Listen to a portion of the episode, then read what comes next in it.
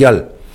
En los años 60 se consideraba parte de la tarea política la decisión de cualquier preso de conciencia de planificar su fuga desde el primer día que cruzaba la cárcel o lugar a donde fuese recluido.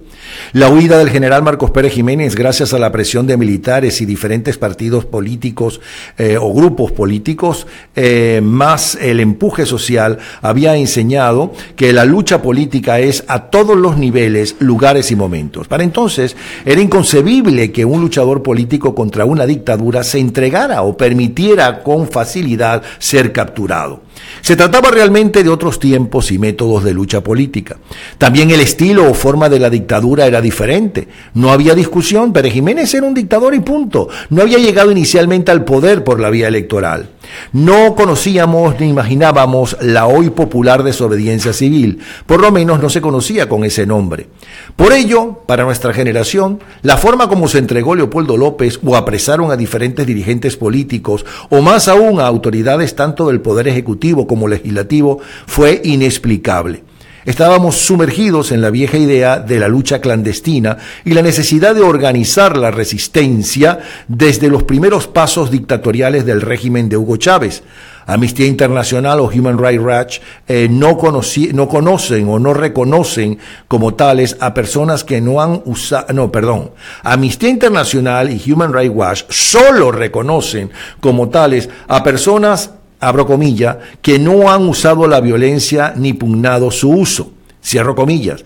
Para Human Rights Watch se trata también de quienes no recurren a delitos comunes como método de lucha, delitos que un Estado de Derecho con separación de poderes debería garantizar que no les sean fabricados, aclara José Miguel Vivanco.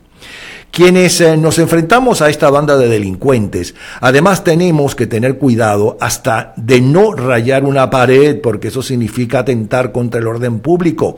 Entenderemos o trataremos de entender la situación de los detenidos por sus ideas en nuestra nación y su forma hasta ahora de proceder. Hoy Creo que estamos claros.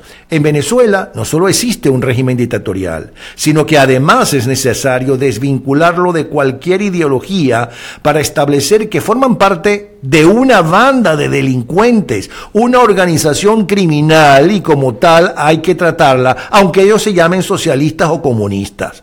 Eso también permite establecer los métodos y formas de lucha.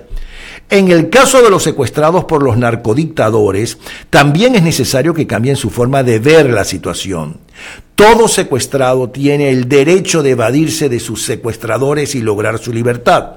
Cuando en la madrugada del pasado viernes supimos que el alcalde metropolitano había ejercido su derecho de escaparse de las garras de los delincuentes que lo tuvieron secuestrado por más de mil días, nos entró un fresquito y una extraordinaria alegría. Ledesma había logrado un triunfo para los grupos que realmente estamos dispuestos a trabajar para sacar del poder a la narcodictadura. Antonio Ledesma no es cualquier secuestrado, no. Ledesma es por votación la segunda autoridad del Poder Ejecutivo, después de lo que sería un presidente realmente electo por votación popular. Es una autoridad legítima y como tal lo han tratado diferentes dirigentes y autoridades políticas en el exterior, comenzando por el secretario general de la OEA, Luis Almagro, quien de inmediato vía Twitter le dio la bienvenida a la libertad, a su derecho de ser libre. Igualmente el presidente español Mariano Rajoy se trasladó hasta donde está alojado para darle su respaldo y saludarlo como autoridad. Y en Colombia fue recibido con respeto y total apoyo. Incluso el presidente Santos trató de reunirse con el alcalde, lo que no sucedió debido a la agenda de Ledesma que tenía que irse tomar un avión.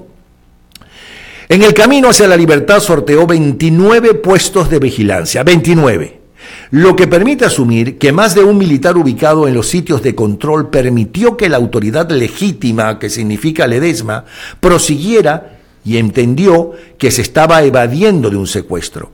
Las autoridades, eh, migratorias de Colombia autorizaron que se registrara de forma legal y el expresidente colombiano Andrés Pastrana le esperaba también en el aeropuerto, como en el Parlamento de España lo esperaron de pie para aplaudirlo por más de un minuto.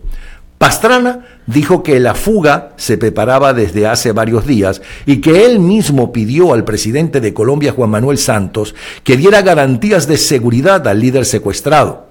El ministro de Defensa, Luis Carlos Villegas de Colombia, como es lógico, garantizó un trato preferencial a Ledesma.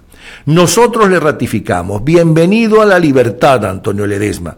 Los luchadores por la democracia y el rescate del Estado de Derecho para Venezuela lo esperaban para que forme parte ejecutiva de la dirección de la resistencia. Libertad, libertad, sin libertad, guárdate miedo y